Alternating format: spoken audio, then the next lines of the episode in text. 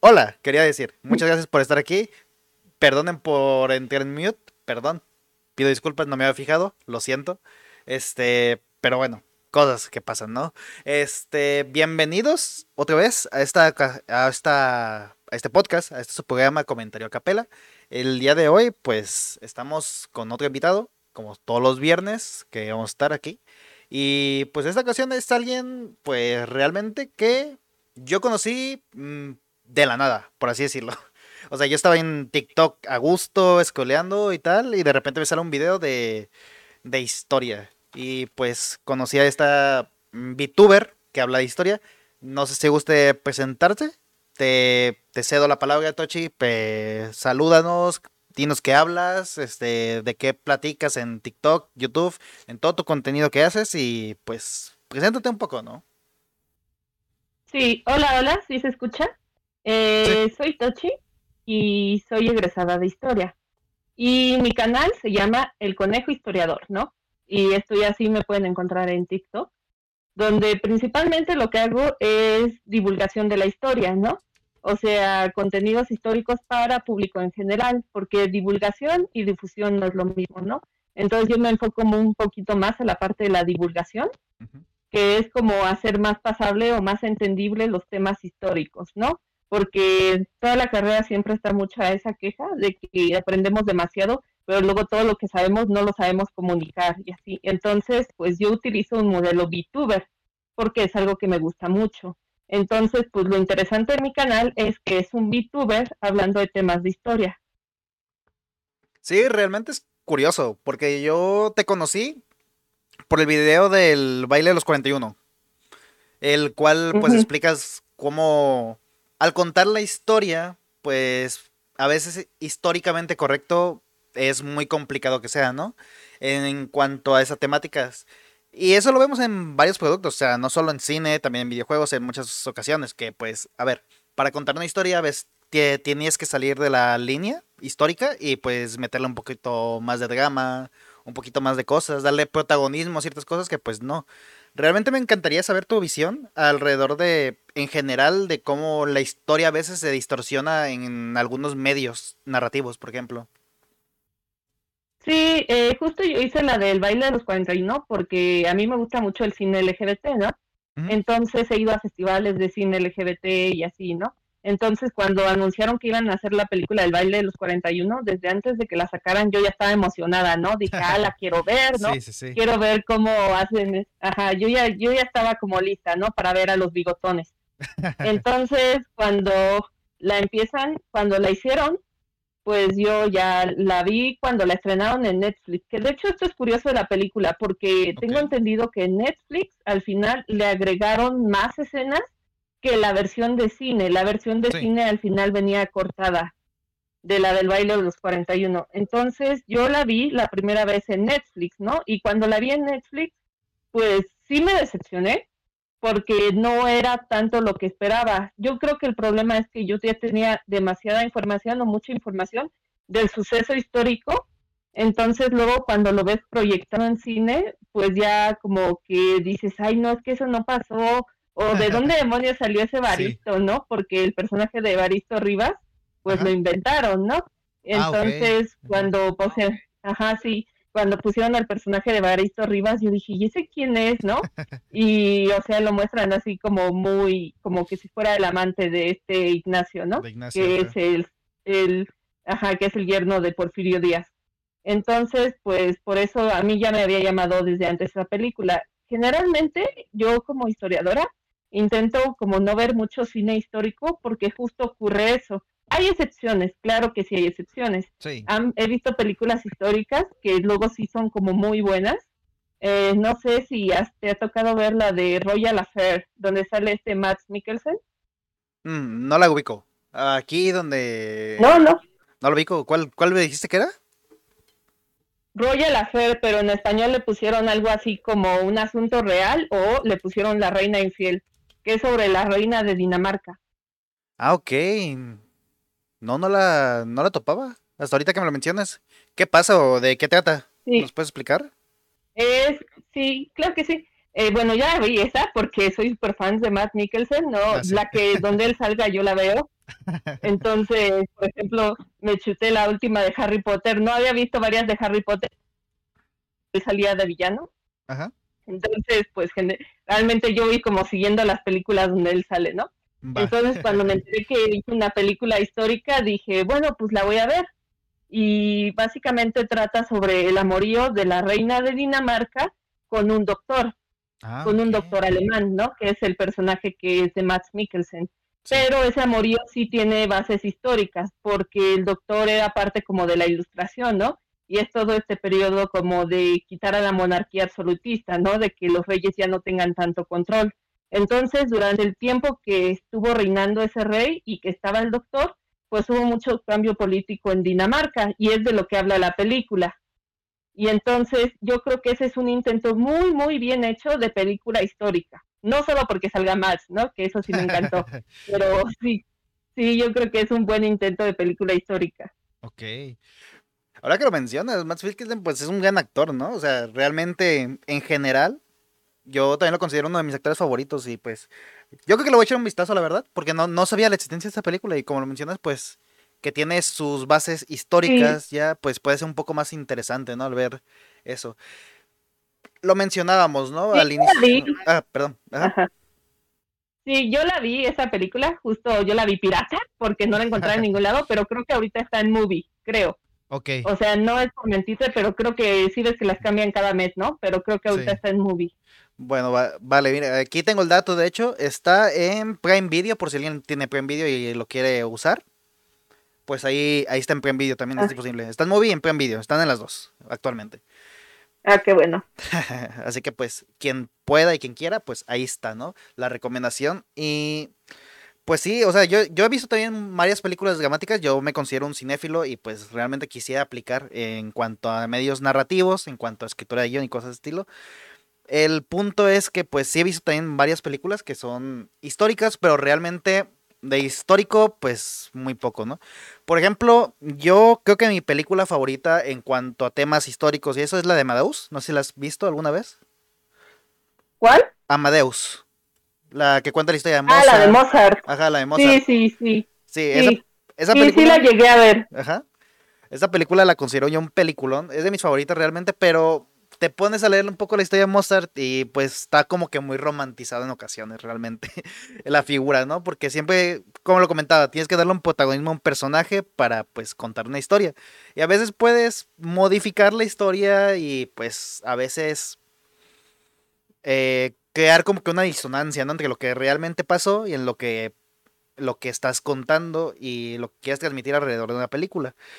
Este, lo que lo comentábamos era eso, pues. No sé, tú qué asientas alrededor de eso. Pues es que justo es la cuestión de la diferencia entre decir que una película está basada y otra que está inspirada, ¿no? Sí. Como que cuando dicen que una película está basada, tiene como que apegarse más a la realidad. Y cuando dice que está inspirada, es cuando como que se salen mucho de las líneas de lo que pasó. Y yo la verdad no veo problemas cuando hacen esas cosas que cambian la historia. Yo la verdad no veo problemas, ¿no? Porque me parece que es un buen ejercicio creativo. El problema yo lo veo después en la recepción o en cosas así, ¿no? Como lo del baile de los 41. Yo creo que el problema fue que, bueno, en parte por el impacto que tiene aquí en México por la política y lo del hecho, yo vi que muchas personas, así como del público general, o sea, no historiadores, como que sí se fueron mucho con la finta de lo que pasó, porque, bueno, en la película del baile de los 41 al final hay una escena como de humillación pública, ¿no? Bueno, spoiler, perdón, ¿no? Si los que no han visto la película. Eh, al final hay una escena de humillación pública donde a todos los detenidos los llevan al zócalo y los empiezan a aventar cosas y a golpearlos y a humillarlos, ¿no? Así bien fuerte. y se va mostrando como los rostros de todos ellos, ¿no? Eso es para crear drama y me gustó como escena, ¿no? O sea, como escena de la película me gustó, pero como historiadora yo sé que eso nunca pasó, que el castigo que les dieron a ellos por ser homosexuales fue distinto, pero nunca los llevaron al zócalo a humillación pública, porque como la mayoría de ellos eran adinerados, pues obviamente como que se descubrieron sus nombres, no solo del yerno de Porfirio Díaz, sino muchos otros personajes taparon sus nombres pues con sobornos, ¿no? Como para decir yo nunca estuve aquí, a mí no me atrapaste, Yo, ajá, como nada más los pobres, como siempre, fueron los que salieron castigados en ese caso. Entonces, cuando yo vi esa escena, yo dije, interesante, no, no pasó, pero está interesante. Pero luego ya viendo en Twitter y cosas así, era como de las escenas que la mayoría de las personas citaban como para decir, ay, ¿cómo pasó esto? O sea, yo creo que el problema con las películas históricas es que las personas se van con la finta de que son documentales, cuando no lo son. Cuando nada que ver, ajá.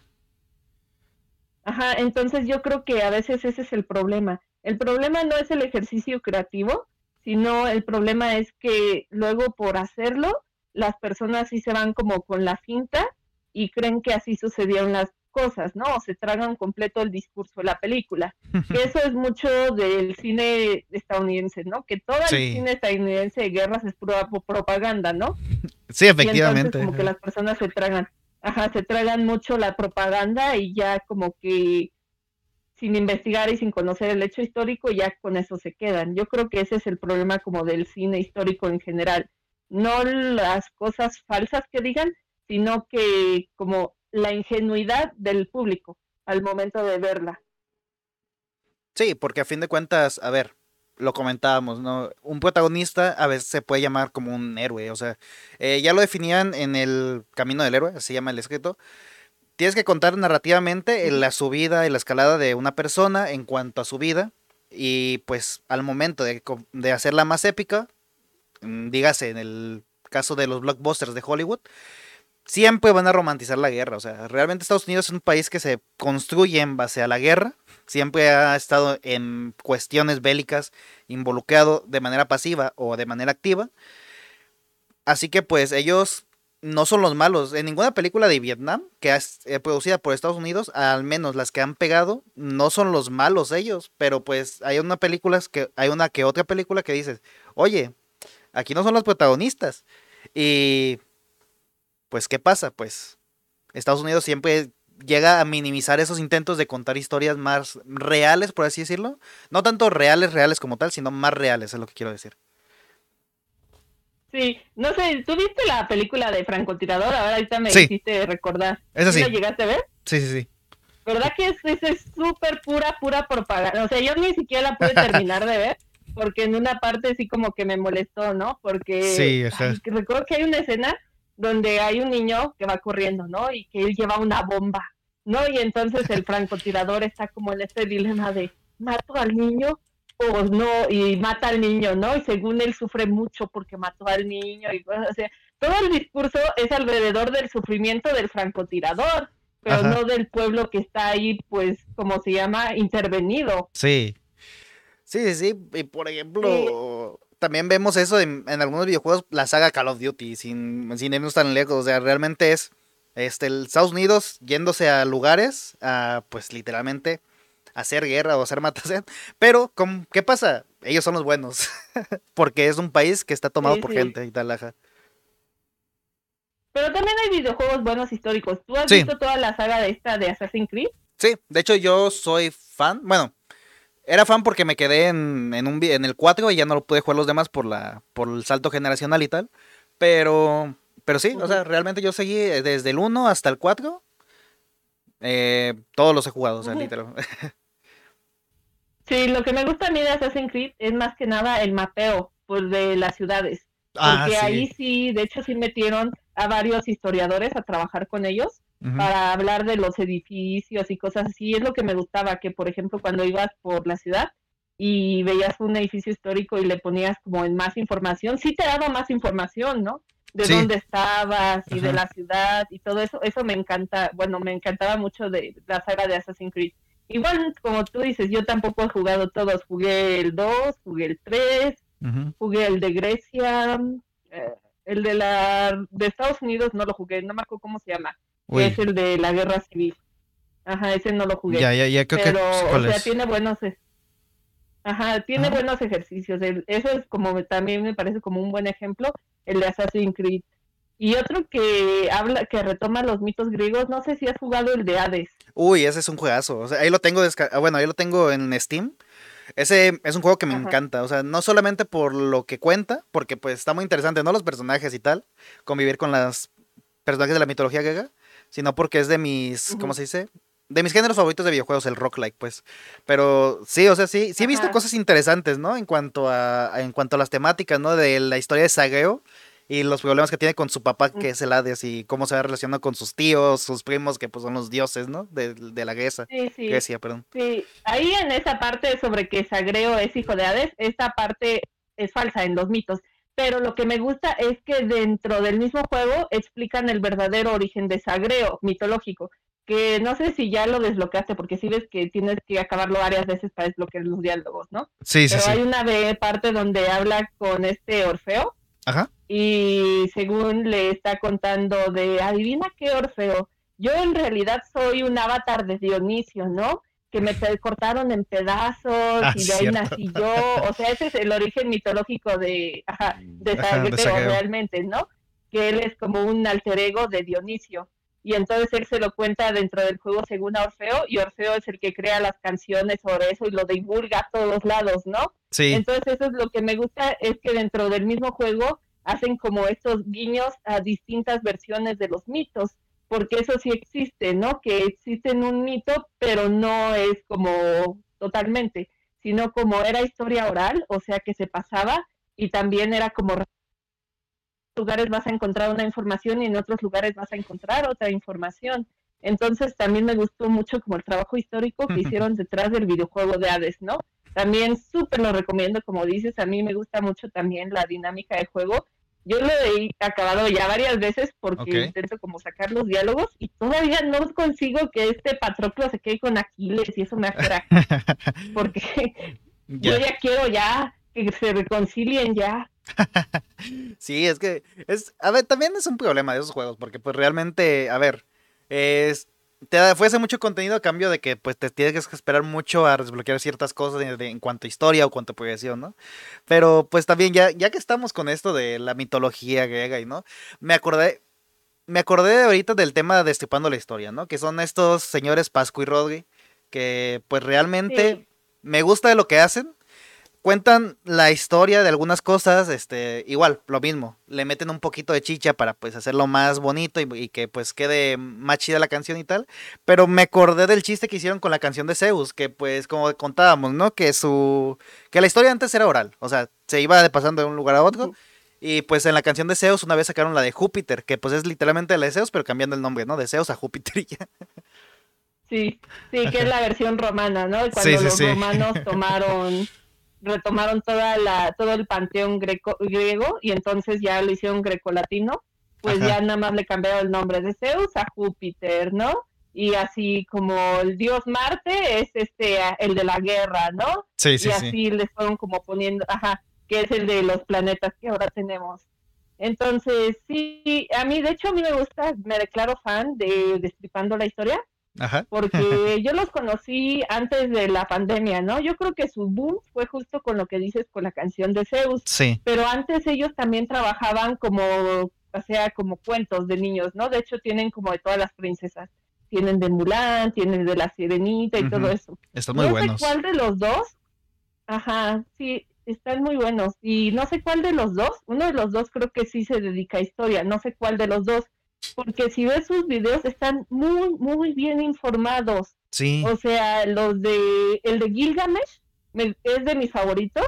Porque sí sigue totalmente la epopeya de Gilgamesh, ¿no? Que es uno de los textos más antiguos que se tienen de historia sumeria, ¿no? Ajá. Entonces, a mí me gustan, pues sí, sus adaptaciones. De hecho, hace poco hicieron así concierto acá en México, no los vi, la verdad. Ah, Pero, o sea, sí me gustan cómo hacen como sus adaptaciones, pues, de la historia. Porque, como digo, están bien informados, uno de los dos, no sé cuál de los dos, que luego también hace como video reacciones, ¿no? Y explicaciones, porque en todos sus videos hacen como guiñitos a sucesos históricos que sí ocurrieron, ¿no? O que están registrados. Sí, sí, sí, o sea, Entonces, pues sí, igual. Ajá. Realmente sí están sí, muy que- escritos. Ay, perdón. No, no, no, yo te interrumpo, tú sigue, tú sigue. Bueno, sí, realmente sí. Creo que era Pascu, si no mal recuerdo, el que es el que se encarga de hacer la investigación y pues con Rodri, junto con Rodri ya empiezan a hacer como que todos los arreglos musicales, todo ello, ¿no? Eh, y a pesar de que sea un... algo de entretenimiento, por así decirlo, pues realmente sí. Yo con el que me quedé loco fue con el de Día de Muertos. O sea, le mueven una cosita, ahí sí, estoy enterado que sí le mueven una cosita, pero realmente digo, a ver, son españoles cantando el Día de Muertos y pues está en lo correcto en la mayoría de cosas. Así nació la tradición y cosas de estilo. Y pues sí te, te sorprende, ¿no? A veces como que el criterio histórico que tienen alrededor de sus, sus proyectos, ¿no? Sí, porque justo es lo que me parece bien, porque, por ejemplo, proyectos de divulgación históricas hay muchos, muchos, muchos. El problema de las instituciones es que yo creo que no saben cómo llegarle como al público, ¿no? Porque, por ejemplo, en los TikToks, yo sigo los TikToks, pues como estudié historia, yo sigo como las cuentas de Instagram y de TikTok y todas las cuentas de Twitter, todas las cuentas sabidas y por haber de las instituciones históricas oficiales, ¿no? Del Archivo General de la Nación, de archivos regionales, del INER, que es el Instituto Histórico del Estudio de las Revoluciones Mexicanas, ¿no? Y luego ves su contenido y para los historiadores es interesante, ¿no? Pero para el público general es omnífero o sea, luego yo veo sus TikToks de ellos y tienen 10 vistas, ¿no? O sea, 3 likes. Y casi todo, y es así como, mm, no, no, pues sí, ¿no? O sea, pienso hasta pobre del community, ¿no? O sea, de sentir mal de que no está ya dando el alcance, ¿no? Y entonces, el problema no es que ellos carezcan de información, porque ellos tienen mucha, mucha información, las instituciones. El problema yo creo que es que no lo saben comunicar y entonces llega un Pascu y Rodri y uh, ¡boom! ¿no?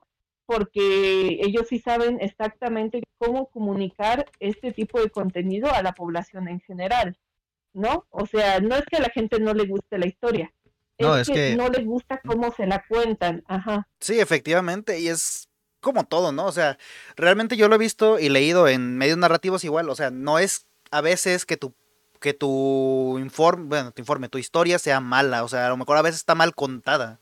En plan, tienes que venderla, o sea, al fin de cuentas es vender la historia, ¿no? Y pues estoy de acuerdo, o sea, realmente cuando te la explican la historia en la escuela o en otros lugares, y es como que, que, flojera, porque pues lo están diciendo, lo estás tomando como algo de que me lo tengo que aprender para pasar el examen. No, no me lo tengo que aprender porque quiero. Me lo tengo que aprender porque me van a preguntar de esto en el examen, o me van a hablar de tal forma, tengo que hacer la tarea y tengo que investigar a fuerzas. Pero pues es muy bonito cuando te el interés sobre ciertas cosas. Yo lo mencionamos ahorita, del juego Assassin's Creed a mí me llegó cuando yo tenía nueve años, creo. Por primera vez cuando jugué el, el de Ezio. Creo que era el 2. Es decir, el 2. El 2, ajá. Si no mal recuerdo es el 2, ajá.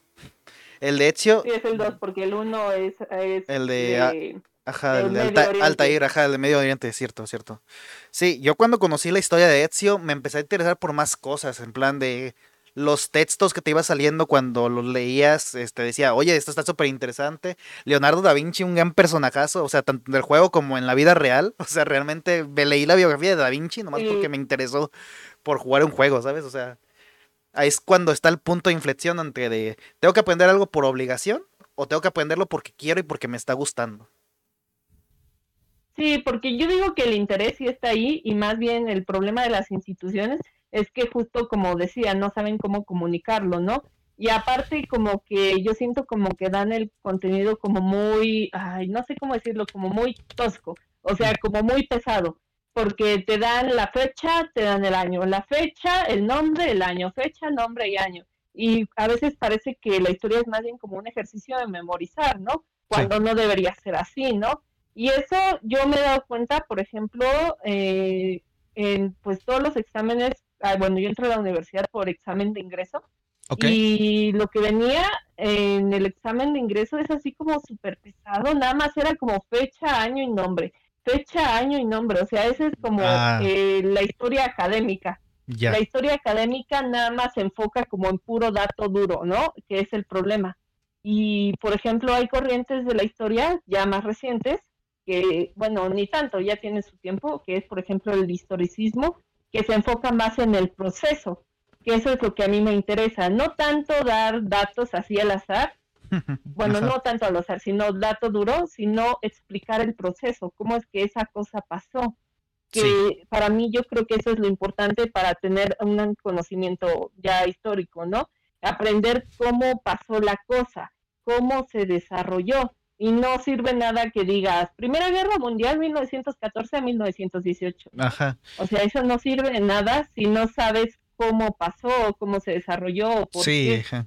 Y yo creo que lo, ajá, que lo importante es que este tipo de juegos o este tipo de videos como que te llaman la atención y uno, como tú dices, uno empieza a investigar y entonces es ahí cuando se genera el conocimiento, no porque te digan las fechas o te digan algo, te digan, ah, es que Da Vinci inventó y te digan sus 30 mil inventos, sino porque haya un genuino interés. Y lo que me gusta de estos otros medios no académicos es que sí logran generar interés en la gente, ¿no? Sí, sí, y luego estamos relacionando, ¿no?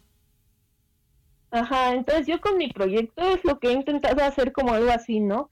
A veces a mí sí me cuesta trabajo como separarme de lo académico y lo he visto también con compañeros, ¿no? Como, como ya estamos muy metidos en lo académico, a veces hasta nos cuesta trabajo dejar de hablar así, ¿no?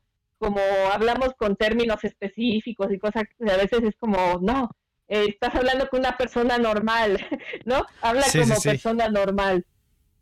Ajá, a veces como que cuesta trabajo quitarse todo lo académico de encima para hablar como de un tema histórico importante, ¿no? A veces sí cuesta trabajo.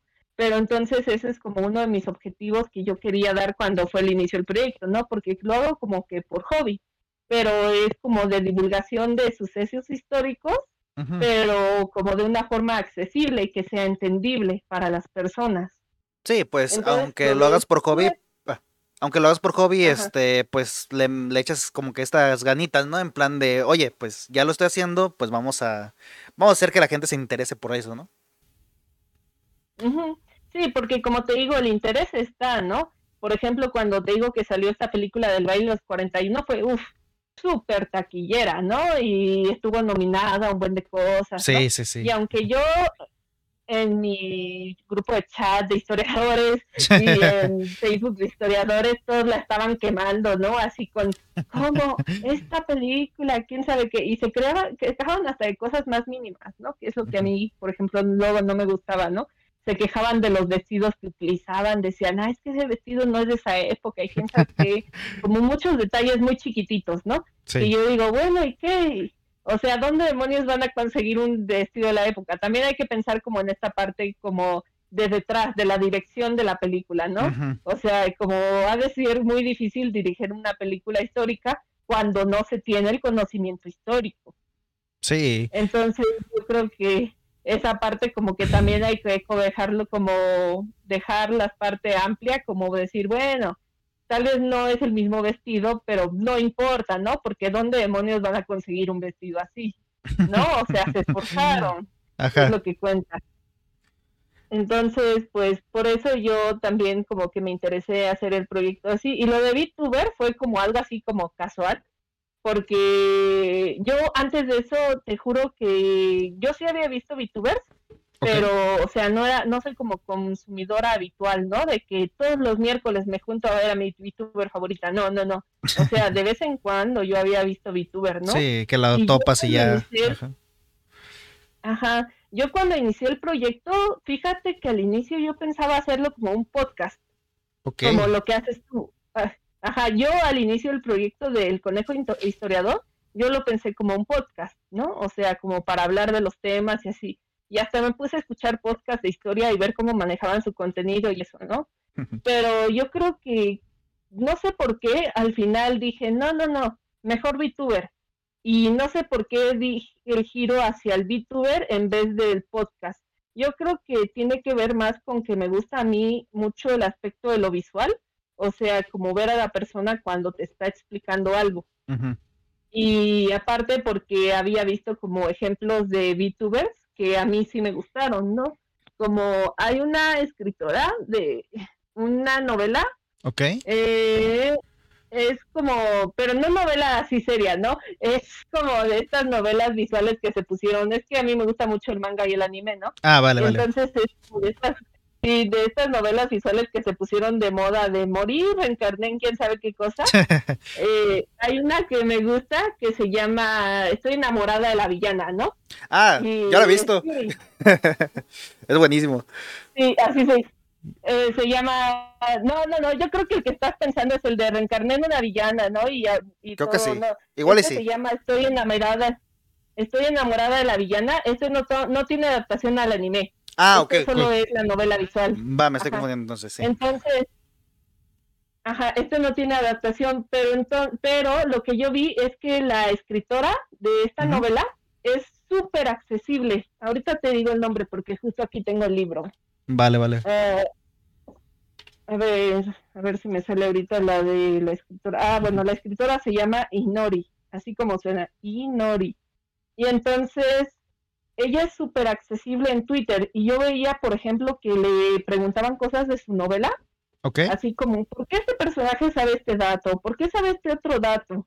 Y ella se lo explicaba así como, no se mamoneaba nada, ¿no? O sea, ella era como muy abierta a explicar todas las cosas. Ah, qué chido. Y entonces, eh, incluso hacía entrevistas, ¿no? Pero en video.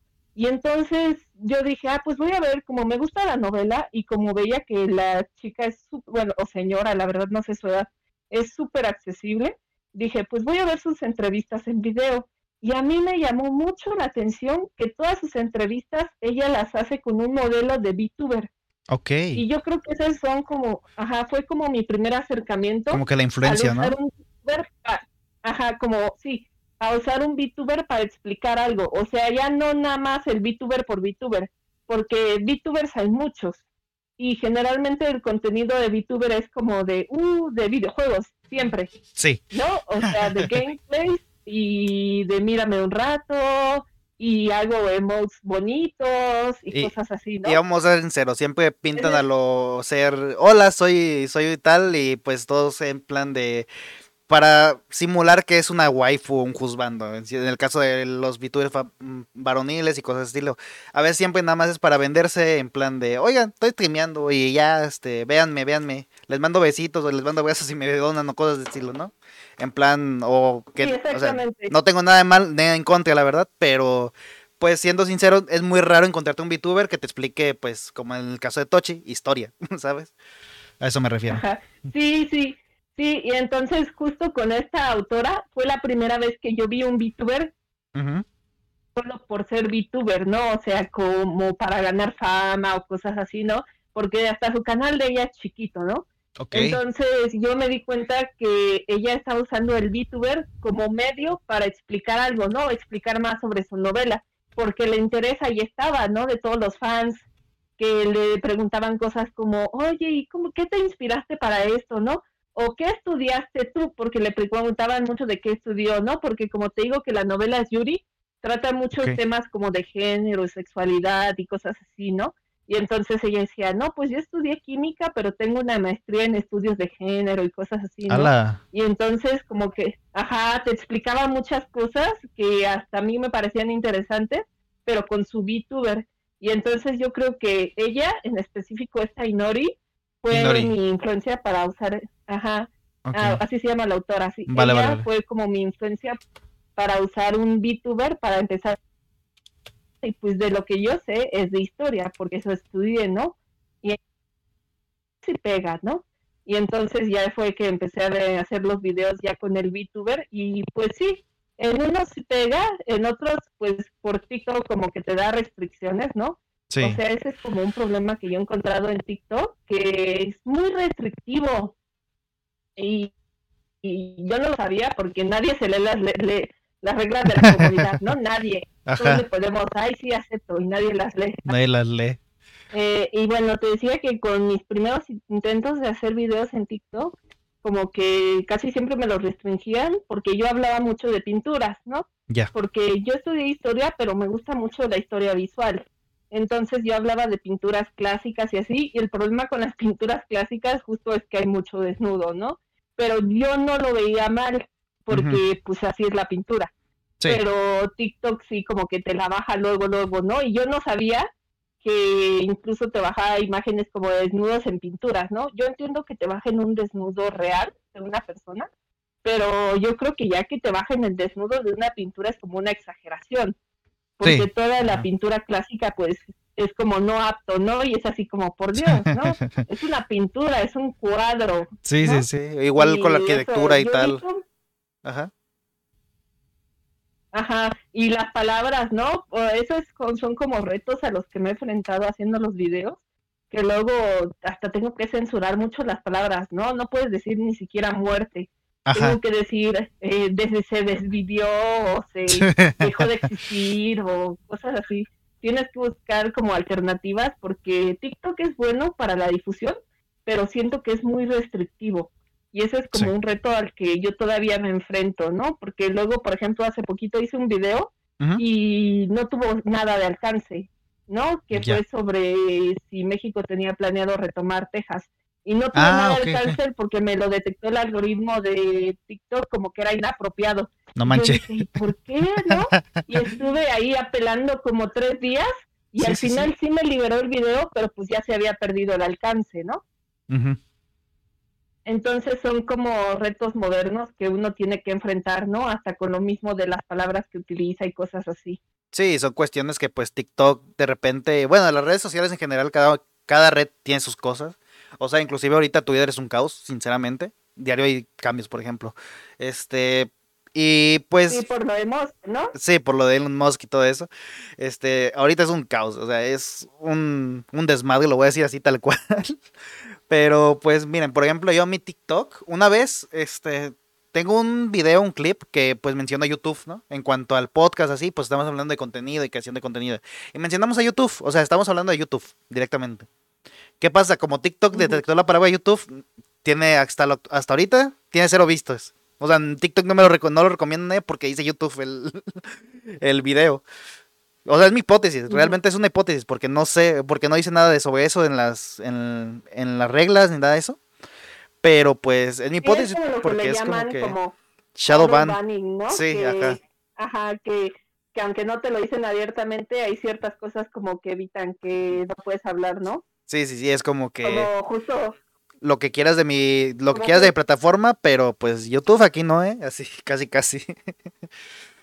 Sí, y aparte como también justo hablando de historia, hay muchos temas de historia, sobre todo historia de China, que tengo mm. entendido que TikTok este, censura mucho, ¿no? Lo que es la masacre de Tiananmen, que es como el 68, es como una metáfora, ¿no? Como lo que es el 68 aquí en México, en China fue la masacre de Tiananmen, porque también fue como una masacre estudiantil causada por el ah, gobierno chino.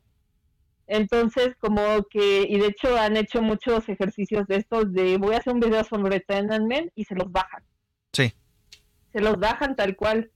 Entonces, como que también hay mucho tema histórico, como que es bastante censurado en TikTok. Y luego por eso, cuando hago las etiquetas, no sé si etiquetaron o no, ¿no? Digo, bueno, Ajá. sí, porque no sabes si te va a ayudar a tener más visualización o si es lo que te la va a quitar. o te va a dar de baja acá, sí. Sí, sí. Ajá, exactamente. Pero bueno, este, voy a hacer un paréntesis, eh, voy a cambiar completamente el rumbo de la conversación. Este, es muy interesante, ya lo hemos comentado, ¿no? Es muy interesante el contenido, has hecho contenido y pues estás abiertamente a platicar sobre ello, ¿no? ¿Nos puedes platicar? O sea, yo ya lo sé, pero para los que no saben, ¿nos puedes platicar de dónde viene el origen del nombre Tochi? ¿De dónde, de dónde surgió? Porque es, es muy interesante, la verdad. Ah, sí, claro que sí. Eh, bueno, Tochi es, lo hice para ponerle nombre al personaje, ¿no? Porque dije, bueno, si voy a usar un alter ego, tengo que tener otro nombre, ¿no? No puedo usar mi nombre real de persona con la que vivo a diario, ¿no? Sí. Generalmente esto se hace que mucho, los, hacen muchos youtubers que yo he visto como que ellos no muestran su cara, ¿no? Y es así como que hasta hacen rumores y hacen como face reveal y cosas así, ¿no? Y yo la verdad no tengo ese problema. Yo en mis videos viejos sí sale mi cara, ¿no? O sea, yo no tengo así como un problema de, ay, voy a ocultar mi identidad totalmente. porque yo siento que de todas formas ah, en algún momento se va a descubrir, ¿no? Y aparte como que no soy una celebridad, ¿no? Como para, para tener ese, como ese control tanto. Pero dije, bueno, si voy a inventar un personaje, tengo que darle un nombre, ¿no? Y entonces a mí desde niña me encantan mucho los conejos, ¿no? Y entonces son como, como aparte de los gatos mi animal favorito.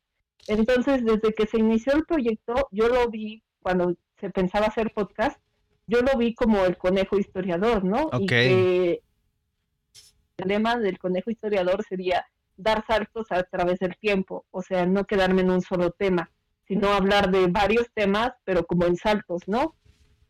Entonces yo tenía como la idea de que sea cual fuera, el personaje tenía que ser un conejo. Entonces ya de ahí viene eh, la palabra Tochtli, que en agua significa conejo, ¿no? Porque si hablamos del periodo prehispánico, pues muchas de las deidades eran somorfas. ¿Qué quiere decir esto? Que tienen forma de animales. Y eso lo vamos a ver en muchas culturas, ¿no? De Mesoamérica, que hay deidades con forma de murciélago, hay deidades con forma de jaguares, hay deidades con forma de colibrí, ¿no? Por ejemplo, este Huitzilopochtli, ¿no? Que fue el guía de los mexicas, él está totalmente asociado a los colibríes. Ya. Entonces, ajá, entonces a, mí me gustan mucho los conejos y entonces yo tomé inspiración de la palabra náhuatl, que es Tochtli, que significa conejo, ¿no? Y yo lo pensé, pues Tochtli está bonito, pero luego va a estar como medio complicado de pronunciar, entonces como un apodo más chiquito de Tochtli, que es Tochi. Y en algunos estados, de hecho, sí se utiliza Tochi para decir conejo. Entonces yo por eso utilicé como la palabra Tochi para el personaje, ¿no? Que literalmente significa conejo. Y como el personaje es un conejo y la metáfora es de dar saltos a través de la historia, dije, ah, pues le queda perfecto. Y por eso elegí el nombre de Tochi. Sí, es realmente muy fácil de recordar. O sea, a fin de cuentas, cuando hacemos contenido, pues, y queremos llegar a ciertas personas, pues tenemos que darnos a conocer de una manera más sencilla, ¿no? Y pues Tochi es un gran nombre, o sea, realmente me, se me dio la curiosidad y justo cuando pensaba en ello me salió el... No me acuerdo si era un TikTok, no, lo vi en YouTube. Cuando vi tu canal de YouTube, creo que ahí, sal, ahí lo mencionabas en el primer video, si no mal recuerdo. O no, no recuerdo, lo vi en un video. sí, tengo, ajá, sí también está en TikTok, ¿no? Que el YouTube lo uso más que nada, como ese no pega, lo uso más que nada como archivo lo uso, o sea, todos los que subo en TikTok, los, luego los paso a YouTube por si en algún momento se me llega a perder un video o se cierra mi cuenta o algo así. Ahí pues los tienes. Como archivo, ¿no? Ajá. Ajá, sí, lo uso nada más como un respaldo para recuperarlos. Porque yo después de que lo hago, lo borro. Para que no me esté ocupando espacio. Sí. Entonces, ajá, entonces el YouTube realmente no lo uso porque, bueno, en parte no pega tanto como el TikTok. En TikTok yo me he dado cuenta que sí que hay más respuestas, ¿no? Que luego me llegan preguntas o que luego me etiquetan en videos en TikTok. Entonces yo creo que en TikTok como que sí ha generado más comunidad el proyecto que en YouTube. No, en YouTube yo siento que no ha pegado. Sí, de hecho, hasta he visto que te, te, te ha etiquetado en plan de, oye, el conejo historiador nos, nos ayude, este, si es cierto esto, o algún dato de esto, o algo así, no sé. Creo que, creo que el último video fue de hecho, ¿no? O el anterior a ese, no me acuerdo. Sí, luego sí me etiquetan. De hecho, ahorita también me etiquetaron uno que yo no he investigado, ¿no? Estaba pendiente que lo investigue, que si me preguntaron, bueno, me etiquetaron un video que decía que México preparó unos cañones de largo alcance ah, y que los había puesto en Veracruz, ¿no? Por si Estados Unidos planeaba invadir México y que para tirarle los buques, ¿no? Y como yo no sé de historia militar, ¿no? O sea, lo admito, la historia tiene muchas ramas y entre ellas está la historia militar y estaba la optativa, pero pues yo nunca la tomé. Entonces, como yo no sé de historia militar, eso sí lo tengo pendiente para averiguarlo, ¿no? Hasta le voy a preguntar a un compañero que él sí es de historia militar, como, oye, es Porque luego también sí me etiquetan en cosas que hasta yo no sé, ¿no? Y es así de, ah, déjalo averiguo, ¿no? sí, sí, sí. Una semana y media y te digo si sí es cierto, ¿no?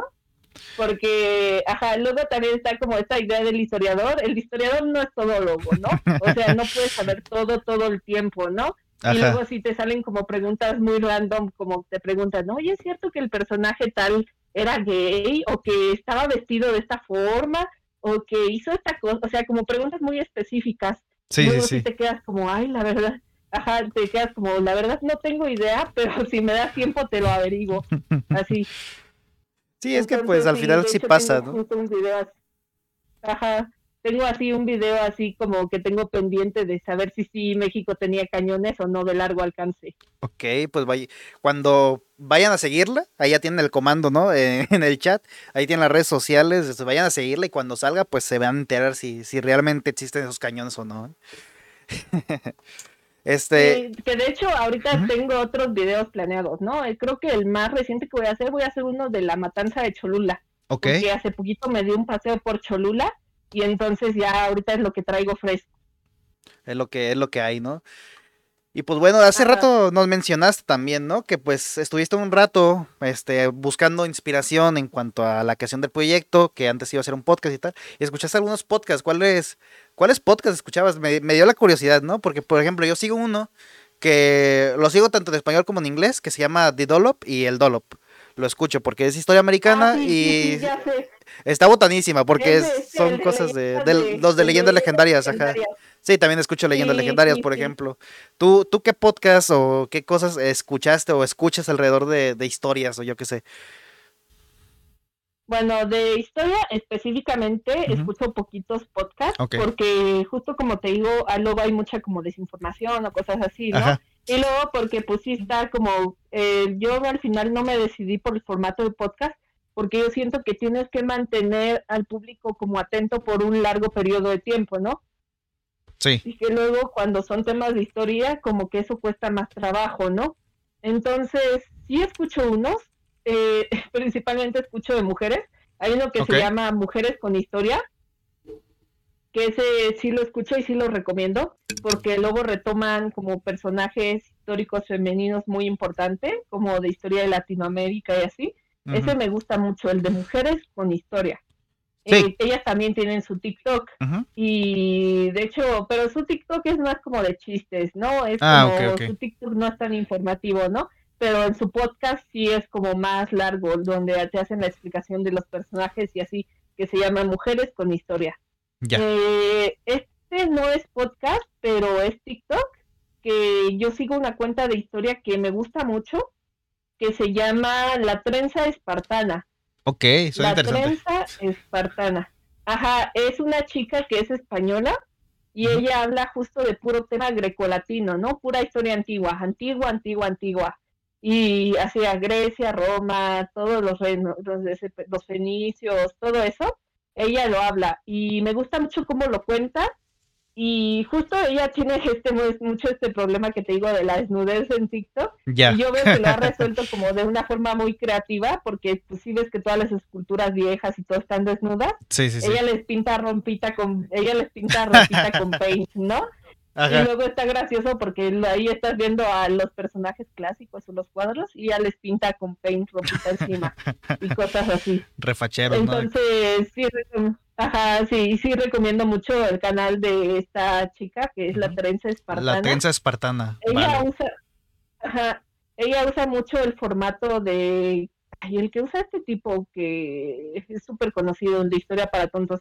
Ah, que es el de pantalla verde y que nada más es la carita Así igual son los videos de trenza espartana, que nada más es su carita. Nada más es su carita de ella y te explica así como de historia antigua y así. Me parece muy bueno el canal de esta chica, el de la trenza espartana. O sea, para divulgación y todo me parece bueno. Y eso es en español. En inglés sí escucho, pero mm, ah, déjame ver, es que hay una chica de TikTok que ella es de Rusia ella, bueno, no es de Rusia, pero ella habla pura historia de la Unión Soviética, pura, pura Unión Soviética. Ajá, y es muy, muy buena, pero lo malo es que todo su contenido de ella está en inglés. Eh, ahorita, si me acuerdo, te digo cómo se llama, pero a ella la sigo, o sea, como, ajá, como que los que sigo es porque tienen como un tema en específico, ¿no? O sea, que me gustan o cosas así. Sí, no es un tema tan variado, por así decirlo, pues es como que centrado en una rama y en un área específica y pues ya te puedes informar de más cosas, ¿no? Alrededor de ello. Sí, exactamente. Es que justo como la historia es tan, tan amplia, luego, como ya dije, los historiadores no son todólogos, entonces no pueden saber todo o hablarte de todos los periodos, ¿no? No, pues no, ajá. Periodos a mí que me, ajá, hay como periodos a mí que me fallan mucho y que, ah, ya la encontré a la chica que te digo que habla de pura historia de la URSS. Se llama Lady Izar. Ah, está bien raro su nombre. De Lady Isadihar, algo así se llama. Ah, porque aparte es musulmana la chica. Ah, vale. Entonces te habla como de, ajá, te habla como de historia de la URSS, pero como una perspectiva de ella desde los musulmanes, ¿no? Como si realmente hubo intolerancia religiosa en la URSS y cosas así. Y ella explica, porque no sé, creo que también era como nieta de una señora que vivió en la URSS y así. Ok, sí, es que realmente... Ajá, alrededor de los temas y todo eso, pues, como dices, ¿no? Obviamente no todos los historiadores son todólogos y saben todo, porque, pues, a ver, la historia no solo se divide en pasó hace tanto, pasó tan, hace tanto, sino que, pues, se puede dividir entre países, se puede dividir entre, hasta entre colonias se pueden dividir algunos aspectos en cuanto a la, a cómo se cuentan las historias, ¿no? Igual, en temas de guerra, pues, está la historia del afectado, del donde se fue la fue infligida la guerra y todo eso, fue la historia del atacante, está la historia de los involucrados y luego está la historia que se cuenta y luego está la historia que se vivió en un país ajeno a lo que pasó y cosas de estilo, ¿no? Al fin de cuentas, pues el, la segmentación es muy amplia en cuanto a los temas históricos, ¿no? Supongo. Sí, es muy muy amplia. Yo por eso cuando empecé a hacer mi proyecto dije, bueno, es que yo no voy a hablar de una cosa en específica, ¿no? Yo quiero dar como de saltos, pero datos pequeños, ¿no? Como datos que a mí me han parecido importantes a la vez de lo que yo he estudiado, ¿no? Cosas como datos curiosos que tú te encuentras y dices, ay, es que esto se lo quiero contar a alguien, ¿no? Pero a quién se lo cuento, ¿no? A mis amigos historiadores y pues ya se queda solo entre nosotros y ya se muere el dato, ¿no? Y nadie nunca lo sabe. Entonces fue como para ese proyecto de que no se muera el dato, ¿no? De que si me encuentro con algo interesante, o algo que me guste como compartirlo, ¿no? Entonces yo siento que ese es como el centro del proyecto, como compartir las cosas interesantes que me encuentro desde la historia. Porque la verdad sí me he encontrado, ¿no? cuando estás investigando una cosa, te encuentras con otra, ¿no? Sí. Y te encuentras con cosas muy, muy interesantes y te dan ganas de hablarlo, ¿no? Y justo no tienes con quién hablarlo y dices, ay, pues voy a poner mi, proyecto para mínimo que se conozca esta cosa o que contar, ¿no? Sí, Como justo lo de la película, cuando salió lo del baile de los 41, pues se lo conté a todos mis compañeros, ¿no? Y pues ahí se quedó, ¿no? Pero yo dije, ay, pues me gustaría como que hablar con más personas para hablar justo lo que yo pensé de esta película, ¿no? Desde la perspectiva de la historia. Sí, sí, sí. A mí me pasó una vez en la carrera, yo, eh, contexto, estudié mercadotecnia, eh, ya estoy recibido. Eh, nos pusieron a ver la película del fundador, de Founder, el de McDonald's. No sé si la has visto la película o has oído hablar de ella. No, no, nada que ver. Es de. No, no. ¿No? Ah, es de. Sale Michael Keaton, creo que está en Netflix. Si no, si no lo han quitado, creo que está en Netflix. Pero el punto, este. ¿Y de qué va? Pues es la historia de cómo se fundó McDonald's, ¿no? En general, o sea, en plan de cómo llegó el, señor este que pues descubrió a estos dos hermanos que vendían hamburguesas en un puestito. Este, hambre de poder se ah, llama en español, lo están diciendo. McDonald's, McDonald's de hamburguesas. Sí, sí, sí, sí. Y se llama hambre de poder, aquí me acaban de decir en el chat. Este, el punto. Encuentra a estos hermanos, este, hace, y hace el negocio, ¿no? Y lo hace crecer y todo eso. Eh, la película tiene algunas cosas, algunos fallos históricos, como lo mencionamos, de que pues el señor no era tan bueno que digamos, o sea, realmente era un vividor, las cosas como son. Este. Pero en la película lo pintan como un empresario de éxito, ¿no? Que dice, oye, voy a vender esto porque soy, soy un emprendedor, ¿no? El punto que yo cuando salí de ver la película, terminé de verla, quería comentarla con mis compañeros en plan de, oigan, ya vieron, eh? o sea, es que este dato tal, tal, tal. Y me decían, nomás la vi para el informe, Y yo, pues, es que quiero comentarla con alguien. Y pues a partir de ciertas cosas, pues empecé también yo mi proyecto, ¿no? Que Film Viewer, que pues eh, igual es más orientado al cine, pero igual se cuentan historias a fin de cuentas. Y pues algunas son relacionadas al mundo real. Y pues lo comentábamos, ¿no? Realmente mm, es mejor hacer estos proyectos que quedarte con la espinita de se lo quiero contar a más personas, pero no sé quién. Exactamente. Y aparte yo creo que el cine como que sí tiene mucho que ver con la historia, ¿no? Sí. Hasta la parte narrativa de cómo se cuenta. No solo las películas históricas, ¿no? Eh, por ejemplo, cuando yo empecé la carrera hace muchos años, yo también ya me recibí de historia, ¿no? Entonces, cuando yo empecé la carrera, eh, para decirte que en nuestras clases de introducción a la historia, o sea, las primeritas, primeritas clases, nos hacían ver la película de Akira Kurosawa, Akira Kurosawa la de, la de los... Ah, ya. Sí, no la de Siete Samuráis, no, la de Rashomon. Ya, ya. Y entonces, cuando la veíamos, era justo porque, bueno, retoma un libro de Ryonosuke Akutagawa, eh, retoma uno de sus cuentos que se llama En el bosque, ¿no? Donde ocurre un crimen y luego entrevistan a todas las personas y todas las personas tienen como una versión diferente de lo que pasó, ¿no? Y entonces cuando nuestro maestro nos puso esta película, justo es para hablar del efecto Rashomon. Tal vez luego también voy a hacer un video de esto en mi canalito, porque también tengo como la espinita de hacerlo, del efecto Rashomon y lo que tiene que ver con la historia. Y el efecto Rashomon es cuando pasa una cosa, pero todos la ven de distinta manera, o todos te cuentan cosas distintas y luego esas cosas chocan. Sí. Y ves que hay muchas contradicciones, y eso pasa mucho en la historia. Cuando investigas cosas de historia, eh, luego no te encuentras como que un personaje, como ya dices, dice, yo hice, fui, hice esas cosas. Y luego te encuentras otro personaje que dice, no es cierto, yo di, fui, hice estas cosas. Y entonces te encuentras como que se contradicen mucho. Y eso es algo que desde esa película nuestro maestro nos enseñó para que nosotros lo viéramos como en nuestro quehacer histórico, ¿no? Que cuando investigáramos siempre tuviéramos como esa película y eso en mente que se van a contradecir las personas, que vas a encontrar muchas versiones de la misma cosa y que tú tienes que elegir cuál es la que crees o que tú tienes que construir una narración a partir de todas ellas. Entonces eso fue como algo que nos enseñaron, ajá, y para que lo tuviéramos muy en mente. Porque pues sí pasa, ¿no? Justo con lo que te digo de que hace poquito fui a Cholula, de la matanza de Cholula este Cortés, dice que llegó y que no mató ninguna mujer ni un niño, ¿no? Cortés llega y dice, ay, yo maté puros hombres, ¿no? No maté ni mujeres ni niños. Las mujeres y los niños estaban afuera de la ciudad, ¿no? Bien convenientemente, todas estaban afuera, ¿no? Cuando y sacó la ciudad. Sí, sí, sí. o sea, como que llegó y todas las mujeres estaban afuera, ¿no? Y es así como, y es lo, él lo dice porque está enviando su carta al rey y se está justificando, ¿no? Sí pero Bernal Díaz de Castillo, que tiene problemas con Cortés, habla del mismo sucechoso y dice, no, Cortés mató a un buen, no, mató mujeres, niños, bebés, ancianitos, mató a todos, ¿no? Entonces, cuando lees a los dos dices, bueno, ¿con cuál me voy, no? ¿Con Cortés que dice que no mató ni a una mosca?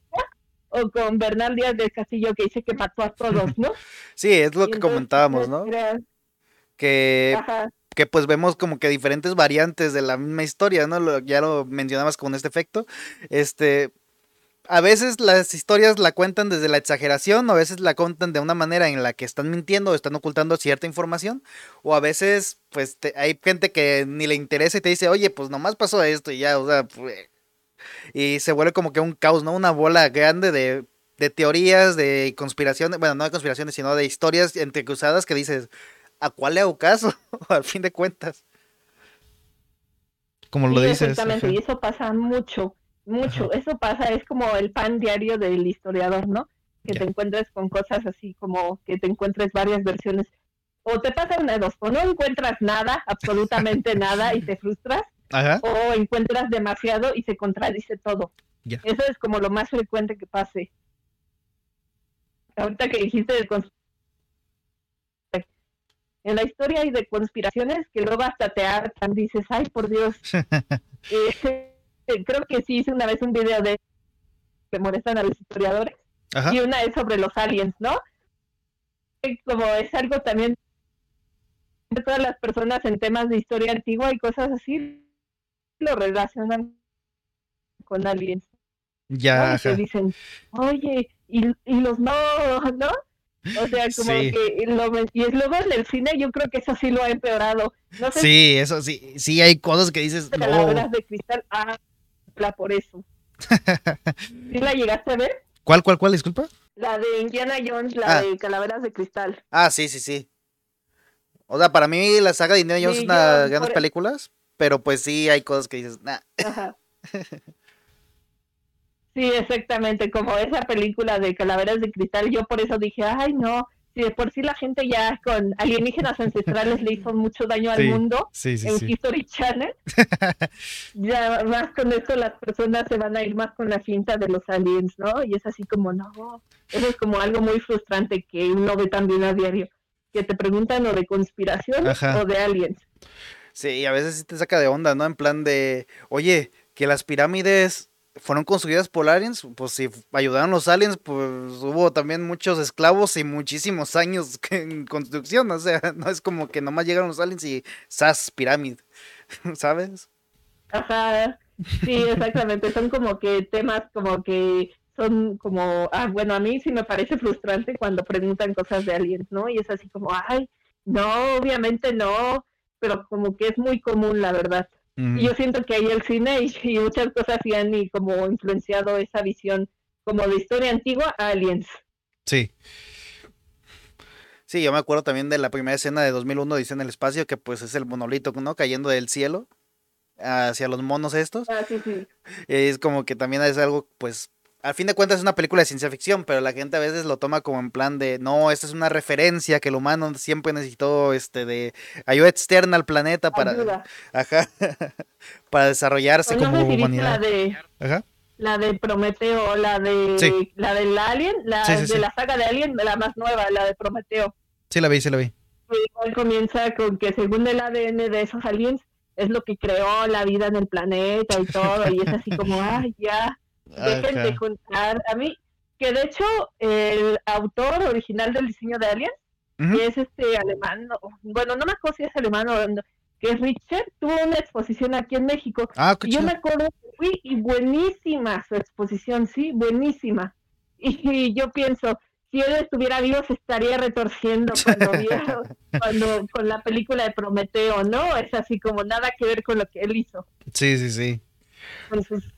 Es, cuando vi la de Prometeo sí dije, ay, qué bueno que ya está muerto y no la vio. sí, pues que a fin de cuentas ya lo mencionamos muchas veces, o sea, el cine a veces distorsiona cosas, pero a ver, también el cine tiene su coherencia, ¿no? A veces podemos ver películas y saber cómo estaba el, el aspecto social en ese entonces, ¿no? Por ejemplo, vemos el cine de oro mexicano, que el cine de oro mexicano eh, surge a partir de la Guerra Mundial este, ya que todos los países están ocupados en guerras, en, en ¿cómo se dice? En, competir en cuanto a armamento, en cuanto a milicia y todas esas cosas, pues la industria de Hollywood decayó mucho, la industria de Reino Unido también decayó, la industria alemana también, que eran los principales pilares de la cinematografía en ese entonces. Entonces, ¿qué pasa? El cine mexicano se impulsa, se impulsa, se impulsa y es el único cine que se ve eh, de manera mm, si no es que mundial, ahí sí te falla el dato, si no es que mundial, al menos de manera americana, es la que más se consume a, ese entonces. Tanto así que la estatuilla del Oscar este, está basada en el Indio Fernández, en Ariel el Indio Fernández, que pues... Ah, eso no sabía. Ah, pues ahí está un dato curioso, que pues fue un pilar también de la industria cinematográfica de ese entonces. Ahí podemos contar pues historias, ese tipo de historias. Ajá, disculpa. Ajá. Sí, fíjate que de cine mexicano yo hablé mucho en mi tesis, ¿no? Porque eh, hay una hay un libro en especial, a ver si ahorita estoy viendo mi librero, a ver si ahorita lo veo y te digo cuál es. Eh, que habla sobre la propaganda en la Segunda Guerra Mundial y cómo esa propaganda tiene que ver con el cine mexicano, ¿no? Porque justo el auge del cine mexicano, como dices, tiene mucho que ver con la guerra, pero tiene que ver también con guerra de propaganda porque no sé si has visto el meme, que no es tan meme, que sí es real, de que mucho, de que Argentina tuvo mucha influencia nazi. Ah, sí. y sí es verdad. O sea, sí, luego hacen memes, ¿no? Como tu tío argentino que tiene apellido alemán, ¿no? Sí, sí, y es así como, mm, ajá, luego hacen mucho meme de eso. Pero sí, este, Argentina tuvo mucha influencia nazi ¿Por qué? Porque el cine argentino de ese periodo eh, hacía como mucha propaganda a los países del eje. Entonces, el cine mexicano se vio como una contraparte al cine argentino. Y entonces, durante este periodo de la Segunda Guerra Mundial, la, Estados Unidos invirtió mucho dinero en el cine mexicano. Invirtió mucho en las productoras de cine mexicano para hacer como una guerra propagandística, ajá, desde México. Y entonces eso contribuyó mucho también al auge del cine de oro mexicano, ¿no? Y es algo que yo mencionaba también en mi tesis, ¿no? Que esta parte de todo el apoyo que dio la, Estados Unidos, y sí, Hollywood aportó también al cine mexicano, o sea, monetariamente, fue lo que le ayudó a tener su auge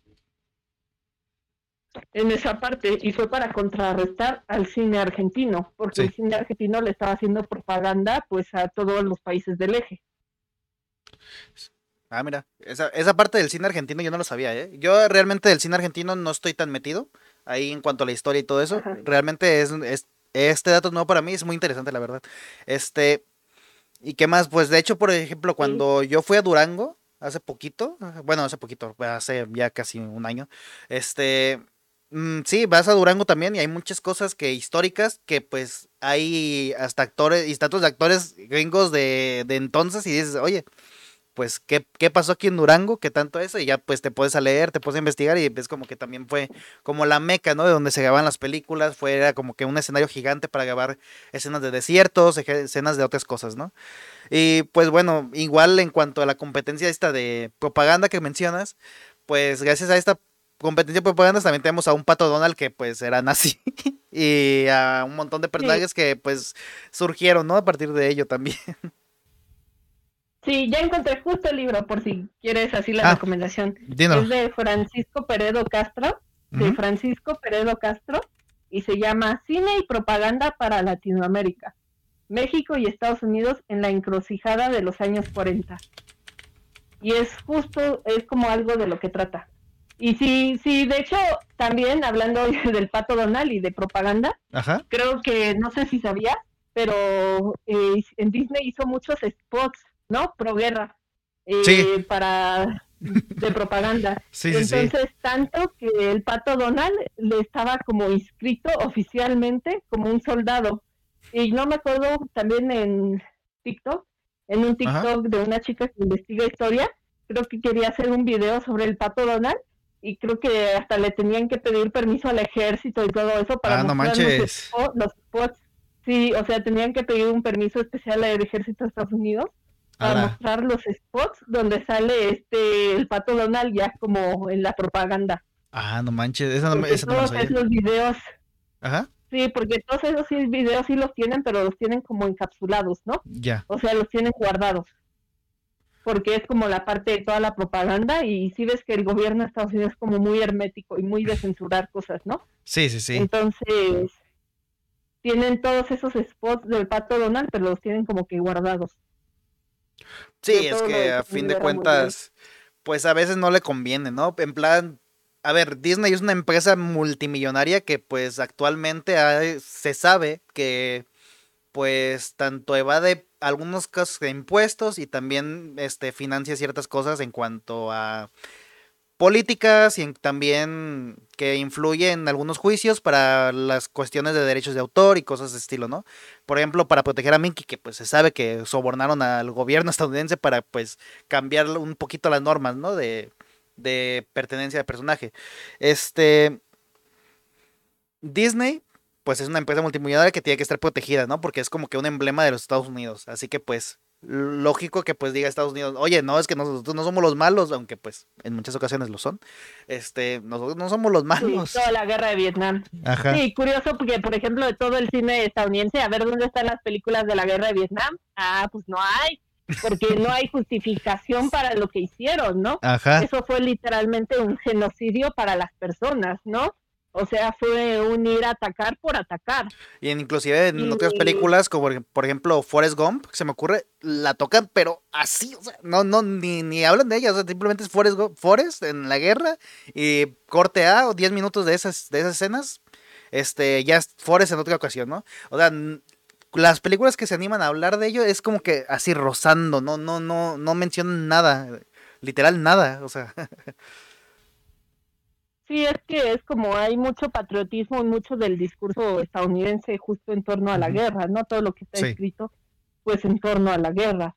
que hay muchas cosas que no le convienen, ¿no? Porque todas las películas de la Segunda Guerra Mundial, ¿no? La de Pearl Harbor, ay, cómo ah, me cae mal esa película, porque la hicieron específicamente justo para justificar, ¿cómo justificas matar a tantos civiles? ¿No? Es que no hay forma moral de decir, ah, es que lo tenía que hacer. Es que no, o sea, la magnitud de las bombas mundiales fue demasiado fuerte y no hay forma de justificar eso. Pero ellos sí encuentran la forma con esa película como decir, ah, es que lo Usen como que la narrativa, ¿no? para, acabar la guerra. Ajá. Para venderla, de Sumar la narrativa de la guerra. Ajá, exactamente. Entonces, pues justo es como esos ejemplos de que toman un suceso histórico real, pero lo manejan a su favor. Y yo creo que eso sí podría considerarse como historiografía o historia, pero historia visual. ¿No? O sea que así como en los libros de texto, no sé si sabías el dato, pero los libros de texto de historia de Estados Unidos están súper controlados, ¿no? E incluso hay este problema de que hay ciertos temas que les prohíben luego tocar en las escuelas, ¿no? Ajá. Y de hecho yo sí me he enterado que hay como hasta manifestaciones de los maestros y luego hay problemas que ellos en sus clases no pueden hablar de ciertos temas, ¿no? O sea, en los estados del sur como que está muy peligroso hablar del esclavismo y de cosas así, de la guerra civil y la secesión. De hecho, todos esos temas, Ajá, recientemente me salió un TikTok de una de un señor que llevó a su hija a una de estas este interpretaciones, ¿no? que hacen de la guerra civil. En plan que se visten de los uh, ¿sabes? Se me fue el nombre. O sea, de los soldados que tienen eh, azul y los rojos, ¿no? Se me olvidó el, se me olvidó ahorita los nombres. Casacas, creo que eran. Ajá. Sí, ¿no? Este, bueno, llega ese señor este, afroamericano vestido de esclavo y, lo, y la gente, como o sea, gente reaccionando diciendo, oye, es que esto no lo hacemos aquí porque no queremos, no queremos hacer esto. Pero el señor, oye, pero es que esto pasó. o sea, está muy fuerte el video, pero sí es como que, ay, muy sensible, o sea. Sí, porque como que Estados Unidos quiere tener mucho control en su historia, en su propia historia, de su propio país. Entonces, como que hasta te digo, los libros de texto como que son muy cuidadosos en los temas que tratar y que no tratar. Y eso se ha visto también reflejado pues justo en su cine, como decimos, ¿no? Que hay temas que ni de broma tratan y hay otros que se justifican y cosas así. Y eso pasa en todos lados, ¿no? Pero como que Estados Unidos es un ejemplo muy claro, porque yo creo que estamos muy influenciados por el cine estadounidense. Ajá. Sí, igual acá en... a ver, cada país también tiene sus propias propagandas en cuanto a mostrar el heroísmo de los héroes patrios. Por ejemplo, aquí en México también, pues hay mucha disonancia en lo que se cuenta realmente en la historia, en lo que vemos en las películas y en lo que realmente pasó en cuanto a toda la Revolución Mexicana, en la independencia mexicana, ¿no? Porque, seamos sinceros, la Revolución Mexicana no había ni buenos ni malos, eran todos matándose por el poder. Este... Y pues esas cuestiones, ¿no? Vender la historia propia yo, por ejemplo, ahorita que lo mencionabas, de que lo de la película de Pearl Harbor, que habla de cómo se justificó Estados Unidos ante un este, desastre nuclear en Japón, este... Ajá, un genocidio. Un genocidio, un genocidio, un genocidio tal cual. Este, tengo curiosidad por la de Oppenheimer, no la he visto, creo que todavía no ha salido, pero quiero ver cómo tratan la Oppenheimer, porque el director es británico y creo que los escritores son estadounidenses, así que pues quiero saber cómo van a agarrar esa película, cómo van a hablar de cuando se construía la primera, la primera bomba nuclear, este, cómo lo van a tratar ellos, porque pues me es curioso, o sea, se me hace curioso de cómo lo vayan a tratar en ese sentido, ¿no? Sí, porque justo son temas que en teoría es historia que todos sabemos, pero que al mismo tiempo lo que sabemos son como la versión que nos han enseñado, ¿no?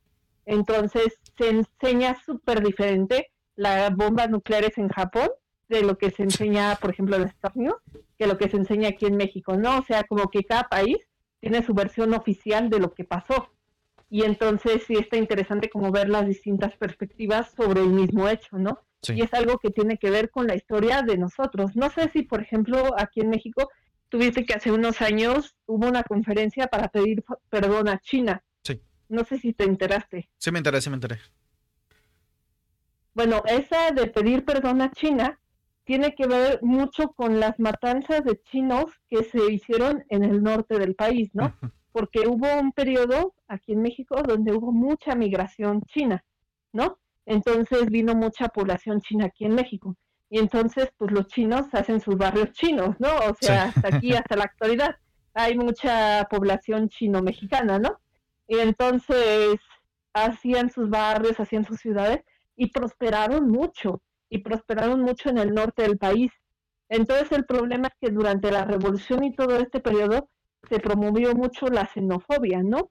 Y, la, y contra los chinos. Entonces se realizaron distintas matanzas donde literalmente a los chinos, chino que veían, chino que mataban. Entonces fue como un periodo oscuro de la historia mexicana, pero al menos a mí me parece correcto que sí se ofreciera disculpas porque es como reconocer que sí pasó, ¿no? Es algo que, por ejemplo, Estados Unidos nunca ha reconocido de las bombas nucleares, ¿no? No sé si te enteraste, ya estamos hablando de política. No, sé que, ¿De qué? Que Obama eh, hizo un viaje a Japón y él oh, visitó Hiroshima. Sí, sí, sí. Y entonces ese viaje fue súper sonado porque era así como, bueno, ¿qué va a hacer? ¿Va a pedir perdón por lo que oh, hizo? Porque, bueno, no lo que él hizo, ajá, sino el gobierno va a reconocer que estuvo mal y pedir perdón y no, no lo hicieron literalmente nada más dijo, ay, ojalá esto nunca vuelva a tener que pasar. Y dio su discurso y se fue, ¿no? Sí. Pero en ningún, en todo el discurso estuvo súper trabajado para no pedir perdón en ningún momento. Y eso significa no aceptar la culpa, no aceptar que fue un error. Y entonces eso es algo que tiene mucho que ver con la propaganda estadounidense, ¿no? De siempre tenemos la razón y nunca vamos a aceptar la culpa. Sí, pues a fin de cuentas, en este ámbito de la política, ¿no? Este, vemos a señores como Donald Trump, que pues uno decía, ¿no? No va a ganar, no va a ganar la presidencia, pero a ver, vamos a hacer América ganando otra vez, o sea, y toda la gente dijo, vamos con él, porque este representa al ciudadano promedio estadounidense, es nuestro modelo a seguir, en plan, es el estadounidense eh, en su máximo esplendor, ¿no? Entonces la gente pues se enloló en eso y pues terminó siendo presidente este señor. Y pues son esas cuestiones, ¿no? Por ejemplo, se me ocurre en cuando fueron los Juegos Olímpicos, si no mal recuerdo, creo que Estados Unidos es el único presidente que puede decidir si pararse o no porque porque quieren, o sea, simplemente por ello. Y todas las personas vi que todos los países, todos los presidentes de todos los países parados así celebrando eh, en plan la conferencia, bueno, la conferencia, los sucesos, lo que está celebrando la inauguración, y el presidente de los Estados Unidos de, en ese entonces, que era Donald Trump, sentado. Bueno, no era el presidente, era el representante, aún peor. Era el representante sentado, sin levantarse nada, y todos los demás así, parados. Sí, eh, justo tiene que ver mucho con su postura, que es justo esta postura política de qué hacer, qué decir y cosas así, ¿no? Ajá. Y entonces yo por eso lo comparaba con el caso mexicano, que al menos aquí sí se pidieron disculpas. Y tú dices, ah, bueno, pero es una disculpa hipócrita, ¿no? Ajá. Los muertos no van a revivir. pero lo interesante de estas disculpas es que fue promovida por la misma población chino-mexicana, ¿no? Sí. Yo cuando fue eso, pues sí investigué todo y fue por organizaciones de los nietos, o sea, de muchos jóvenes chino-mexicanos los que querían que se les pidiera disculpas, ¿no? O sea, ellos decían, como reconozcan que esto pasó, que mataron a población china y discúlpense, ¿no? Y entonces fue lo que a mí me pareció interesante, que fue mucha juventud china en México la que promovió ese tipo de eventos y que sí se le tomó en consideración. Ya. ¿No? Y justo contrasta mucho con los Estados Unidos, que nunca acepta esto, ¿no? Que por cierto, hablando de series históricas y cosas así, no sé si has visto una serie que se llama The Horror. Algo así se llama, The Horror. La he escuchado, no, la he visto, pero no la he escuchado. Esa sí la ubico, pero no la he escuchado. Digo, no la he visto, perdón. Sí, solo tiene dos temporadas y está buenísima. Ok. O sea, la primera es sobre un buque inglés que se queda varado en un polo, ¿no? Y tiene que ver mucho con los inuits y con toda esta cultura de Alaska y cosas así, ¿no? Pero me gusta que toma cosas sobrenaturales.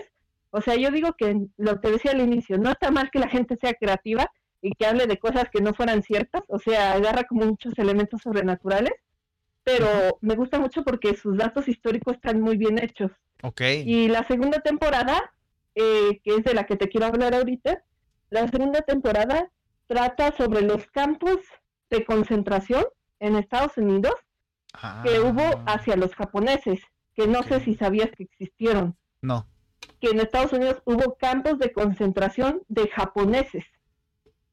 Y es que durante la Segunda Guerra Mundial, pues justo cuando después de lo de Pearl Harbor, Estados Unidos empieza a desconfiar en todos los japoneses que viven en su país.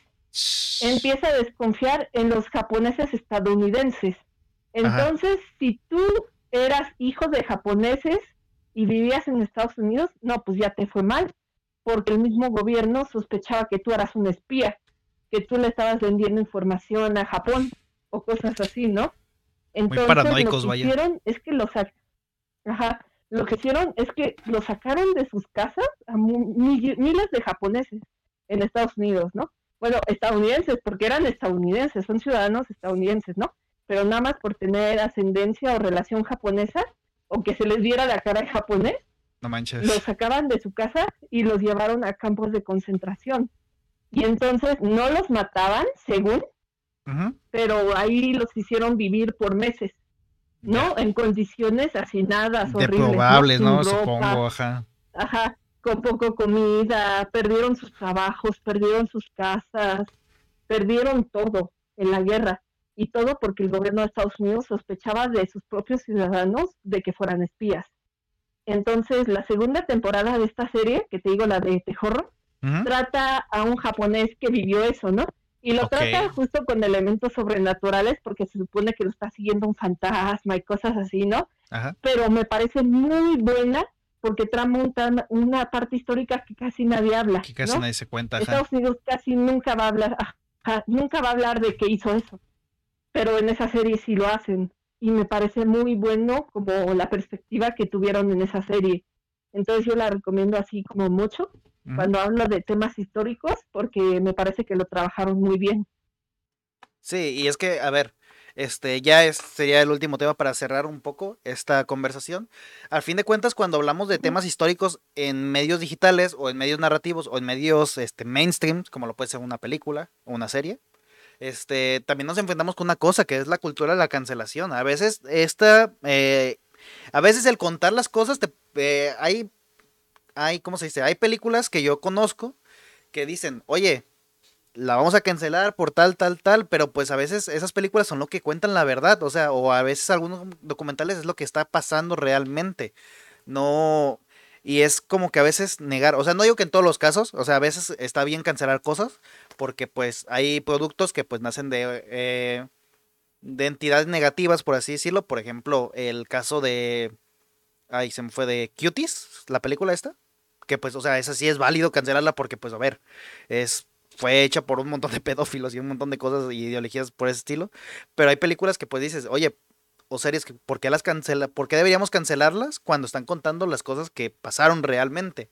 En este caso, por ejemplo, en The Horror, no sé si haya tenido alguna polémica de ese estilo. Yo recientemente, hasta ahorita, escuché de qué iba la, serie realmente. O sea, la había escuchado, la, el nombre, el título y que, que iba de, de, ciertas cosas. Pero pues en esas cuestiones a veces es importante mm, no normalizar ni romantizar, sino este mostrar, ¿no? Estas cuestiones a cámara. Tú que, eh, ya para concluir, tú qué em, dirías que sería lo ideal para mostrarse, ¿no? En cuanto a estos medios.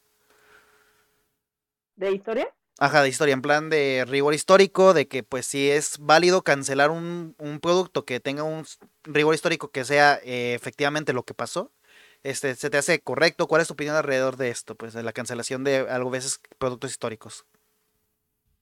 Pues yo, la verdad, tengo como una postura muy laxa en este sentido. Yo siento que lo mejor es nunca cancelar, al menos que sea un tema como así de relevancia que realmente daña a una persona actualmente fuerte. ¿No? Como todo este aspecto, ¿cómo se llama el director de esta película? La del bebé de Rosemary. Ah, ay, se me olvidó el nombre. Pero sí, sé quién le hablas. Este, en un momento te digo, pero sí. Sí, justo porque él tuvo justo esta polémica de que se acostó con una chavita de 13 años, ¿no?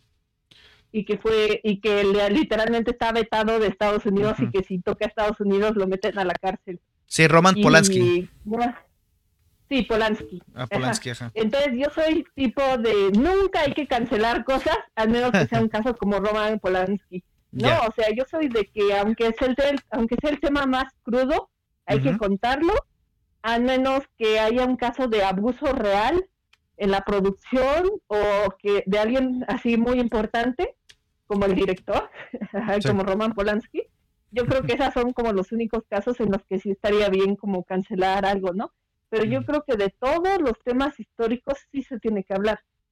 O sea, por más crudo, por más fuerte, si pasó, yo creo que sí se tiene que contar, ¿no? Pero justo no desde el morbo, porque muchas veces el problema es que con estas cosas se crea como mucho morbo, ¿no? Sí. De lo que pasó, ¿no? Y entonces, como ahí estaría el problema de si hacer documentales o hacer películas y cosas así, ¿no? Entonces yo creo que hay temas que sí se tienen que contar, ¿no? Por ejemplo, no sé si te enteraste que había una serie, que eso me contaron también en uno de mis videos, ¿no? Bueno, y este fue un meme que hice sobre Trotsky y este, ¿cómo se llama este muralista? Ah, Siqueiros. Ah, que Siqueiros fue y le disparó a su casa a Trotsky, ¿no? Ah. Entonces, ese como que ese meme sí fue como que mucho boom. Ya. Y de hecho en uno de los comentarios me escribió un tipo que trabajó en una serie de Netflix de Trotsky. Y él me dijo, no, es que nosotros trabajamos en una serie de Netflix de Trotsky, quién sabe qué. Y yo le dije, ah, buenísimo, ¿y cuándo sale?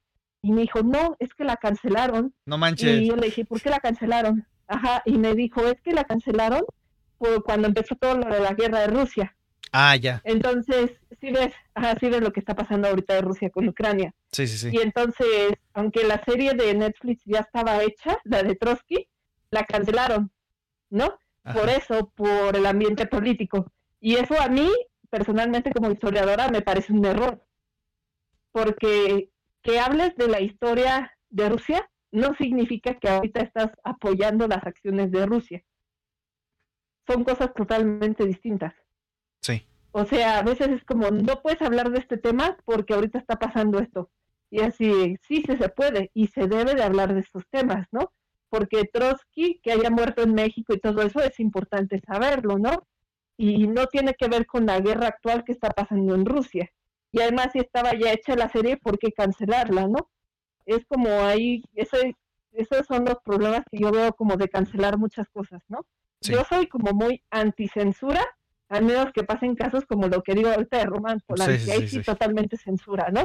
Sí, sí, ahí es que hay cosas que pues no puedes en plan, o sea, es válido hacerlo con, darlo a conocer, vaya, pero ya una cosa es darlo a conocer y que no haya castigo, por ejemplo, en, esas cuestiones. Exactamente. Entonces yo generalmente soy muy anticensura, a menos que te digo que sea un caso así muy específico. Vale, vale, vale. Pues nada, este, yo creo que ya terminamos por hoy, ya llegamos al tope del podcast. Este, muchas gracias por pasarte, Tochi. Este, no sé qué quieras promocionar, o sea, promocionate tu canal, dinos dónde te podemos encontrar, entre esas cosas, ¿no? Yo ya les puse las redes sociales, pero pues explica, así, dilos, dilo abiertamente. Ah, bueno, pues ya sería todo. Muchas gracias por invitarme al capítulo de hoy. La verdad sí estuvo interesante, hablamos de muchas cosas. Sí, sí, sí. Eh, sería más que nada el TikTok de El Conejo Historiador, ahí me encuentran como el conejo historiador. Y recuerden que utilizo modelo VTuber, entonces por si le saca de onda es ese, exactamente es ese. Sí, de hecho aquí está en pantalla, está, en mi cámara está espejada, está ahí. Así que pues ya saben dónde encontrarla, ¿no? Y pues nada, muchas gracias por estar aquí. Pues espero que se vuelva a repetir un día, este, para volver a hablar de ciertas cosas o ciertas otras cuestiones que pues faltaron en este podcast, ¿no? Así que pues nada, nos vemos. Este, gente del chat, les agradezco mucho. Sí, sí, sí, cualquier cosa, ahí estamos también en Discord. Ahí, ahí cualquier cosa para colaboración, ahí estamos, ¿no? Pero bueno, nos vemos. Adiós, gente.